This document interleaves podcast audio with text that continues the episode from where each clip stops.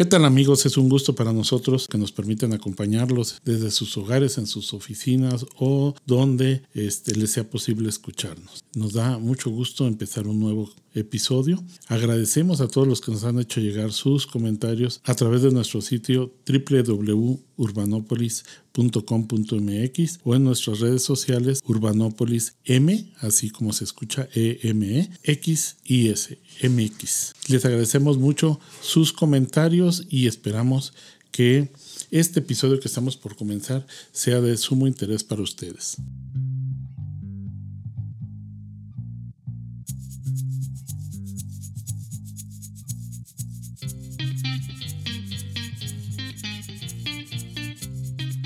Me da muchísimo gusto tener el día de hoy a una arquitecta, maestra en restauración de sitios y monumentos y próximamente doctora, porque es para mí un, ejemplo de el desarrollo y de estas nuevas generaciones, no solo por el hecho de ser mujer, sino porque es una maestra muy joven que ha buscado la especialización en sus actividades y el tema de hoy tiene que ver con una cuestión turística, los llamados pueblos mágicos, que todos seguramente han, escuchado y para quienes nos escuchan fuera de México, es un programa turístico que selecciona una serie de localidades por sus características urbanas.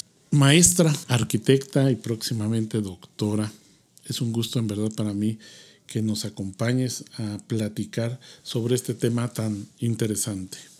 Buenos días, doctor. Sí, eh, creo que es una buena oportunidad que tenemos. Muchas gracias por, la invitación y pues saludos para todos. ¿Cómo surge, cómo pudiéramos empezar a platicar este, a las personas que nos escuchan el asunto de los pueblos mágicos? ¿Por dónde empezaríamos? Mm, considero que algo muy importante para poder dar inicio es em, hacer un poco la diferencia de la caracterización de los pueblos mágicos. Tienen este carácter desde luego turístico, pero hay algunas em, características propias que les ayudan a, diferenciarse de otros destinos turísticos. Entonces me parece que podemos partir de ahí, de reconocer que los pueblos mágicos tienen este carácter em, pueblerino, del que luego nos resulta muy atractivo para poder salir a a vacacionar un fin de semana, permanecer ahí una noche, dos noches. Y creo que gran parte del encanto de los pueblos mágicos en nuestro país es nuestro antecedente que tenemos eh, como una cultura bien consolidada, con un gran legado y patrimonio material y también inmaterial. A ver, para efecto de contextualizar, pudiéramos entender que en un mundo tan urbano como el que ahora vivimos, donde 6 de cada 10 habitantes lo hacen en una ciudad a nivel mundial. Y en el caso de México es todavía más mayor la concentración, puesto que 8 de cada 10 mexicanos vivimos en una ciudad. Pensaríamos que la motivación principal del turismo pues es precisamente esa experiencia de estar en un entorno totalmente distinto al que cotidianamente eh, acudimos. Es decir, si la mayoría vivimos en una ciudad, pues en cuanto tenemos oportunidad de buscar un espacio o de, descansar, buscamos un entorno pues totalmente diferente, ¿no? Y eso nos ayudaría a entender o a explicar el éxito del turismo de playa y en este caso el éxito de un turismo que busca estos contextos rurales, con todo lo que ello implica, este, o distintos a la ciudad, pues para poder vacacionar. ¿Sí estaríamos de acuerdo en que se trata de vender esta imagen o este ambiente? Sí, claro que sí. Los pueblos mágicos nos ofrecen esa opción que es una em, salida corta, eh, en una corta distancia. Los pueblos mágicos se distribuyen en todo el país. Tenemos en la actualidad 132 localidades que gozan de este nombramiento, entonces están muy al alcance de nosotros tanto desde, como bien mencionas, en un ámbito urbano. Lo que buscamos es esta salida, el podernos eh, olvidar un poquito del ajetreo de la ciudad, de esta rutina que nos absorbe incluso mucho tiempo, a buscar esta otra em, vista, esta otra experiencia más tranquila, más, em, pues hasta incluso más saludable, buscar un clima diferente, dejarnos, alejarnos del estrés, buscar un tránsito más eh, continuo, más fluido, poder estar en contacto incluso también con estas prácticas, con este patrimonio inmaterial, las, los rituales que se hacen, estas otras prácticas, los alimentos, la comida, la gastronomía, desde luego siempre ha sido un atractivo muy, muy interesante y de los también muy muy potenciado en los pueblos mágicos y muy fusionado, muy difundido, perdón, en los, en los medios de comunicación. Me voy a atrever a hacer una comparación que a lo mejor no es la, más correcta, pero para tratar de dimensionar, ya nos, nos dirás tu la opinión.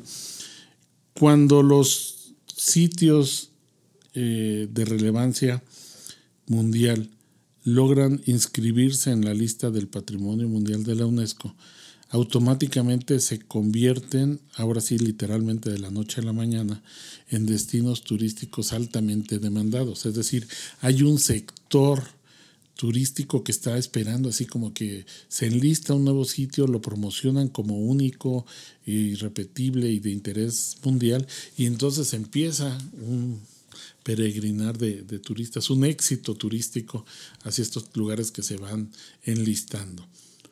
Pasa lo mismo en el caso de, los pueblos mágicos, porque pues empezaron por ahí algunos pueblos con esta denominación y ahorita nos mencionas que ya van 128. 132. 132, es decir, cada vez es más frecuente que localidades sean denominadas pueblos mágicos, pero además los que hemos tenido oportunidad de, de, ver algunos de ellos, pues son muy diferentes entre sí, es decir, no hay como un común denominador, o cuáles serían las similitudes y las diferencias.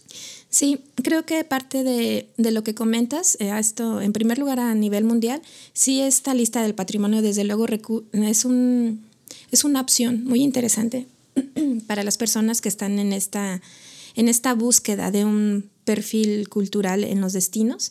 Son muy atractivos y en nuestro país lo podemos ver en los pueblos mágicos, como lo mencionas, porque yo he en algunas pláticas que he tenido con algunas personas me han comentado cuántos pueblos mágicos llevan y lo dicen a mucho orgullo. Entonces, los pueblos mágicos sí tienen estas características muy diferentes entre ellos. Podemos ver algunas, desde luego los que están en la costa, eh, nosotros que estamos más en el centro occidente. Hay un poco más de similitud en cuanto a la homogeneidad de la arquitectura o del urbanismo, que es algo también en, que también podríamos incluso detenernos a observar pero los pueblos mágicos entran sí en una dinámica que puede parecer mm, un poco conflictivo, porque el pueblo mágico ya antes de tener esta denominación ya tiene cierta vocación turística. Entonces, después al ingresar se tienen que ir cumpliendo y revisar algunos, algunas características que cumplir y entonces esta parte luego queda como un poco como un poco empobrecida en cuanto a infraestructura y otros servicios. Entonces ahí es donde hay gran parte de la problemática que, que podemos encontrar en esta falta de servicios o esta inseguridad que se puede eh, tener hacia los mismos visitantes. Es como un arma, como si fuera un poco un arma de doble filo. Es interesante lo que, lo que señalas, porque efectivamente algunas de estas localidades digámoslo así, pues ya eran este, destinos frecuentes en términos del turismo. Después hacen la solicitud al gobierno.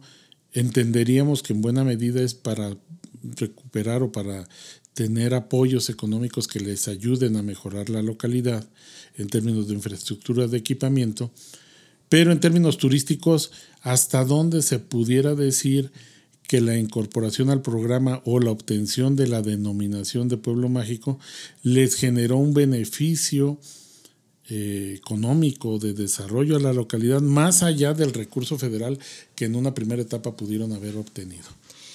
Algunos de los beneficios es esta, eh, bueno, era este recurso que se obtenía, pero otro muy importante que ayuda y que permite impulsar a los pueblos mágicos es el uso de la marca.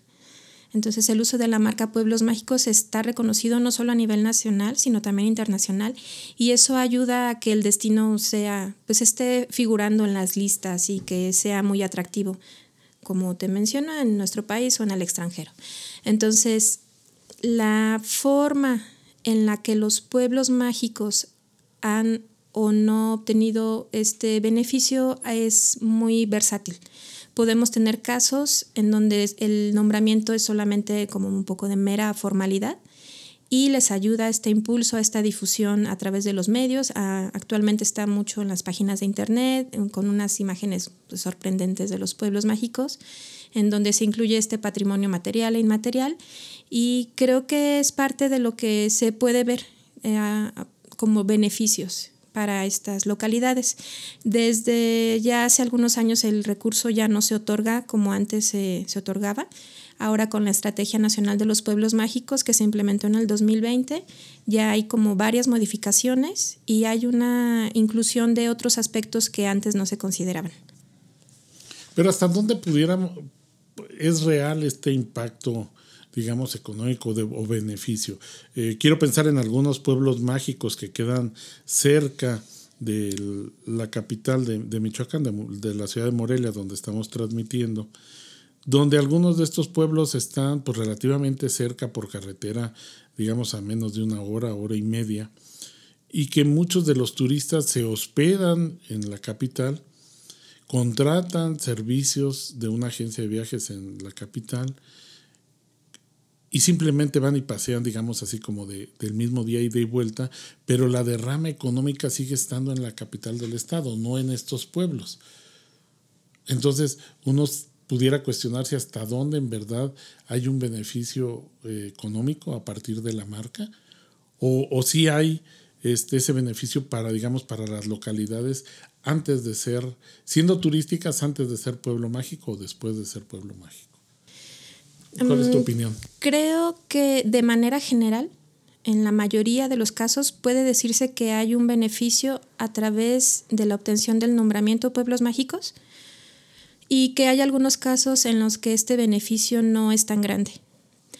Pero también considero que em, existen los casos en los que los pueblos mágicos, con esta vocación que tenían desde un inicio, pueden sostenerse por sí mismos.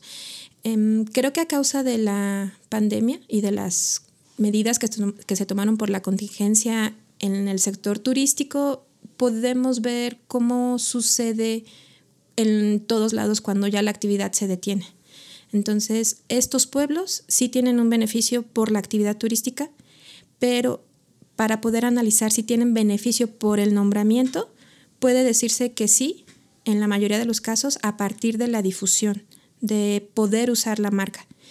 Y en cuanto al impacto que tiene la actividad turística en los sitios, en los aspectos, por ejemplo, en las dimensiones económicas o social o ambiental, ya es como un tema paralelo. O sea, ya habrá que ver datos específicos de cada uno, el impacto social, el ambiental, pero así a grandes rasgos considero que sí hay un beneficio. Es decir, a ver, uno como turista, ya pongámonos en el otro extremo, cuando ve que hay un pueblo mágico o la publicidad para visitar un pueblo mágico, uno inmediatamente asume que va a tener cierta calidad de servicios, disponibilidad incluso de equipamientos y servicios que a lo mejor cuando le dicen a uno hay que visitar tal pueblito, pues uno ni siquiera tiene la garantía de que hay lugares de hospedaje o de comida o ciertos estándares, vamos a llamarle, y el obtener la marca de pueblo mágico garantiza para el turista esta, este nivel de servicio que, hace que se atreva a ir y conocer o, frecuentar. Así pudiéramos entender. Sí, pasa em, en, la, en parte de la investigación los resultados demuestran que algunas de las críticas más fuertes que se han hecho al programa y al otorgar los nombramientos es que muchas de estas localidades no cumplían con algunos servicios básicos y la infraestructura para poder sostener al turismo. El turismo, por ejemplo, del perfil del turista para los pueblos mágicos es un turista nacional. En la mayoría de los casos son familias y si acaso pernoctan es una noche nada más. Entonces está pasando como hace rato lo mencionabas, van de la ciudad capital y están solamente algunas horas para tomar quizá algunos alimentos, hacer algún recorrido y regresan a su lugar de, origen. Y lo que se ha visto también, otro como de, las, de los hallazgos que se ha encontrado en la investigación es que ahí existen estos corredores turísticos en donde se hace una, pues un recorrido y se van visitando distintos pueblos, se hace como una ruta y se pueden visitar varios pueblos en una misma, en una misma jornada o en un mismo fin de semana. Pero sí las diferencias en equipamiento, en infraestructura, sí ponen desventaja a ciertas localidades que ya tienen su nombramiento sobre otros que ya son destinos consolidados. Y hay otros fenómenos también que son graves respecto a la llamada turistificación en la que luego la población local, los habitantes de la comunidad son desplazados también por las actividades y también por los turistas. Entonces es un tema que ya se empieza a abrir y, y en algún momento creo que lo platicamos, es un fenómeno muy complejo que lleva implícito muchas dimensiones, muchos sistemas y subsistemas, entonces sí, sí va muy este, complejo este sistema del turismo. Pero en estas dimensiones nos estás de alguna manera enfocando o llevando de manera inevitable a una dimensión económica. y me explico, esta política de pueblos mágicos iría muy de la mano con la política federal de haber modificado los días feriados para que se recorrieran, es decir, si el día conmemorativo era miércoles o martes, se recorría lunes, y si era jueves o miércoles, se recorría al viernes, de tal modo que siempre tuviéramos fines de semana largos que le permitieran a la gente salir y pernoctar una o dos noches, y eso genera una dinámica, una derrama económica que se apoya en la venta de este ambiente mágico. Entonces, inevitablemente estamos hablando de una estrategia económica que está usando el turismo. Sí, y es un fenómeno que podemos ver también a nivel mundial. El turismo, como lo conocemos ahora, cobra fuerza cuando se empiezan a establecer periodos de vacaciones a nivel mundial y estas, estos derechos que tienen los trabajadores dan pie a que la gente tenga una mayor movilidad. En nuestro país podemos ver esta estrategia que mencionas y que le permite a las personas poder estar en un lugar y poder planear una estancia mayor. Estas famosas temporadas altas y temporadas bajas. Ajá, sí, que también desde luego, como están en el sector turístico, también impactan a los pueblos mágicos. Y en un principio uno de los requerimientos para que un pueblo mágico ingresara era que tuviera una cercanía con un centro turístico ya consolidado. Es algo que actualmente ya no aparece en las normas, entonces ya ahora podemos ir a pueblos mágicos más lejanos de ciertos centros, pero sí están en desventaja con los otros, que forman este corredor turístico con muchos otros pueblos y tienen aspectos en común y también ciertas características propias. Hubo por ahí un, o podemos ubicar como antecedente este programa de pueblos mágicos, un programa también turístico que era el de ciudades coloniales, ¿no? donde se trataba de vender este ambiente eh, heredado de la tradición virreinal en muchas de las ciudades que están en el centro de, de México y que se puede acceder como bien decías, a través de una red o una estructura carretera que le permite a la gente, pues en cosa de dos, tres horas, estar en otra ciudad y conocerla, o recorrer varias ciudades de estas en un fin de semana largo, de estos que llamamos. Entonces, ¿cuál es tu opinión o cómo, cómo pudiéramos en ese contexto de una política económica que usa el turismo, ahora ver esta imagen, digamos, tradicional o esta imagen vernácula de algunas localidades, pero que, sin embargo, cuando vemos que, el turismo empieza a aprender, a pegar y, se empiezan a formalizar, pues inevitablemente se cambia, o esto que decías tú, se expulsa el, el uso habitacional, por ejemplo, de las zonas, los locales adquieren una plusvalía que hace que se vaya el comercio o el mercado local y llegan compañías de restaurantes, hoteles o cadenas alimenticias, pues ya con otro, otro asunto ya de cadena, de capital extranjero incluso, y desplaza aquello que originalmente era el atractivo por el cual íbamos los turistas, que era conocer el ambiente local, comer la comida local, este, y ver a la gente en su ambiente. Sí, es parte del, de las reflexiones más importantes en el turismo y de manera muy especial en los pueblos mágicos porque las personas que acuden, visitantes y turistas, están ahí porque buscan esa otra experiencia de estar en un ambiente diferente, pero a la vez quieren tener este, ciertos restaurantes de cadena, quieren tener eh, los cajeros automáticos, quieren tener... Queremos lo mejor de dos mundos, la parte rural, pero las comodidades urbanas. Sí, y eso hace que el fenómeno sea pues complejo, porque entonces lo que es en un principio, como dice, se busca, poco a poco se va alejando un tanto o se vuelve, que, que también a nivel mundial se ve, como una escenografía. O sea, uno va a ver lo que quiere ver, buscando lo que quiere encontrar, pero la verdad es que atrás hay una realidad que puede distar mucho de lo que nos muestran los medios o lo que nosotros vemos en una foto en los medios de comunicación. Entonces hay ahí algo atrás de todo eso. Ya que mencionas esto de la imagen, eh, nosotros vemos que algunas localidades pues son localidades urbanas, es decir, no son pueblos ni tampoco son mágicos, pero de alguna manera han hecho inversiones en materia de imagen urbana que sí llega a falsear ese ambiente y a vender o a recuperar una, una idea preconcebida de lo que puede ser un pueblo mágico o una localidad rural, aunque no lo sea. Sí, lo vemos mucho en, pues en la imagen urbana de algunas localidades en nuestro estado tienen incluso una paleta de colores ya bien definida, en Pátzcuaro, por ejemplo, en algunos otros pueblos de aquí. Y eso nos hace remontarnos a un imaginario de qué es un pueblo. Pero lo que encontramos son bancos, este, tiendas de conveniencia ya con esos colores. Entonces estamos viendo cómo se va apropiando el nombramiento de la ciudad y va dejando también de lado luego las otras prácticas que antes eran cotidianas y ahora incluso hay que prepararlas para el turista y los visitantes.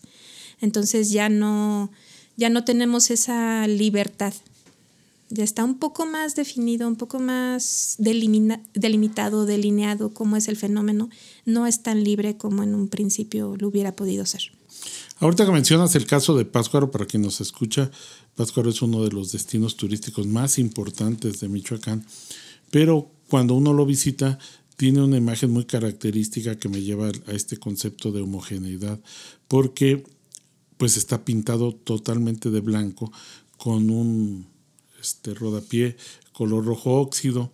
Y es una imagen muy característica de, de, una gran cantidad de pueblos, no solo en Michoacán, sino en México, que mucha gente piensa que es la imagen tradicional y en realidad es una imagen que se inventó por un gobernador en el Estado de México cuando empezaron a pintar estos pueblos porque se asumió, y creo que sigue siendo válido hasta la fecha, que algo que nosotros calificamos como bonito, como atractivo, es la uniformidad, es la homogeneidad. Es decir, esta idea de que todos los letreros tengan que el mismo color o todos los toldos sean del mismo color, tiene que ver con esa idea de que todo lo que es homogéneo está bien y lo que no es homogéneo, pues como que es un poco caótico, ¿no? Entonces, cuando se empezaron a pintar estas localidades, pues lo que hicieron fue, claro que sí, homogenizar, pero se borran los límites, por ejemplo, entre una casa y un comercio, porque todos están pintados exactamente igual.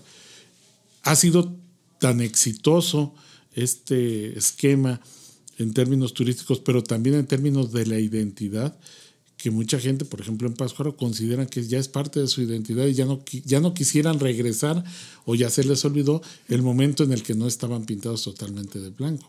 Y ahora, en buena parte creo yo que esta imagen del pueblo mágico tiene que ver con ese color blanco generalizado, con el rojo óxido y el rojo de, de la teja de barro, que da una combinación obviamente muy atractiva, pero insisto, muy homogénea. ¿no? Ahora vemos los letreros, por ejemplo, de las tiendas de conveniencia, como bien decían, de los Oxos, este, de las zapaterías, de los restaurantes, pues todos los piden del mismo color o la misma tipografía para seguir manteniendo esta homogeneidad cuando buena parte de la riqueza de nuestras localidades pues era la diversidad de colores. estos colores tan contrastantes uno con otro, pues es lo que hacía atractivo Sí, y hay algo em, un poquito extraño que pasa ahí cuando un visitante, un turista, lo que está buscando es ir a un pueblo, busca esa imagen. Entonces, cuando se está buscando esta imagen, es muy, sería muy, desanimaría mucho a las personas llegar al pueblo y no verla. Pero cuando uno lo piensa un poco más y, lo reflexiona, si tú les dices a las personas, es que esto que están viendo no es así, em, antes no tenía esta imagen, no tenía estos colores, la gente no, no se preocupa de eso. O sea, ellos están pensando en lo que están viendo en la imagen publicitaria y quieren ver eso. Es decir, ellos ya saben y aún sabiéndolo les resulta atractivo. O sea, están en el entendido de que tal vez no es así o lo que les agrada a ellos, lo que buscan es lo que les prometieron en la imagen.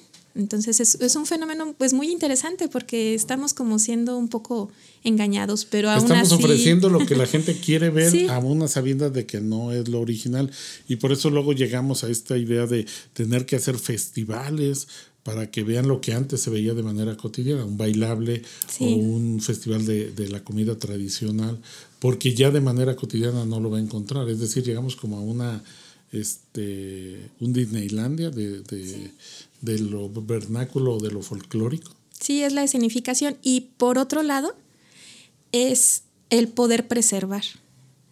O sea, estas actividades, estos ritos, esta gastronomía, este patrimonio inmaterial, las danzas, todo lo que se hace en las distintas localidades de los pueblos mágicos de todo el país, una manera en la que se está preservando es a través de ahora volverlo a escenificar para que tengan lugar y para que las personas lo puedan ver, tanto propios como extraños. Si no, la verdad es que yo pienso que gran parte de esta riqueza se iría perdiendo a través del tiempo. Entonces, el turismo, uno de los aspectos favorables que yo puedo percibir es que nos está ayudando también a difundir, a preservar de un modo u otro, como sea, pero sí siguen prácticas que, que a lo mejor ya se hubieran quedado en el tiempo. ¿Hacia dónde nos llevaría, digamos, esta idea de la práctica? Yo coincido, como en la música, digo, el haber incorporado nuevos instrumentos, pues es lo que ha permitido que, que perduren algunas piezas musicales o en la cocina, por más tradicional que le llamamos, pues el haber incorporado nuevos ingredientes es lo que ha permitido que, la, que las recetas pasen de generación en generación. En el caso de la arquitectura, pues nosotros lo vemos, obviamente lo que ahora vemos como muy característico, que es la teja de barro, pues no existía y hemos ido incorporando una serie de elementos con tal de garantizar o de preservar o de adecuar esta idea del, del patrimonio que ahora en términos turísticos pues representa un recurso muy importante. ¿Hacia dónde verlo? ¿Cómo ves tú el futuro en términos, por ejemplo, de esta política turística de pueblos mágicos? ¿Se está agotando el modelo? ¿Es necesario reconvertirlo? ¿O hay que abandonarlo y crear otro nuevo modelo? ¿Cómo, lo ves tú en tu experiencia?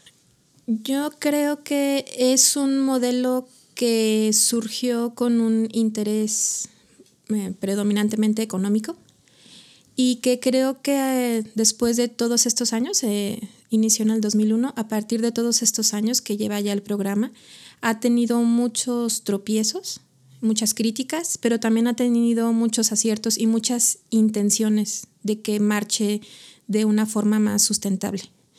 Eh, te mencionaba hace un momento con la Estrategia Nacional de los Pueblos Mágicos.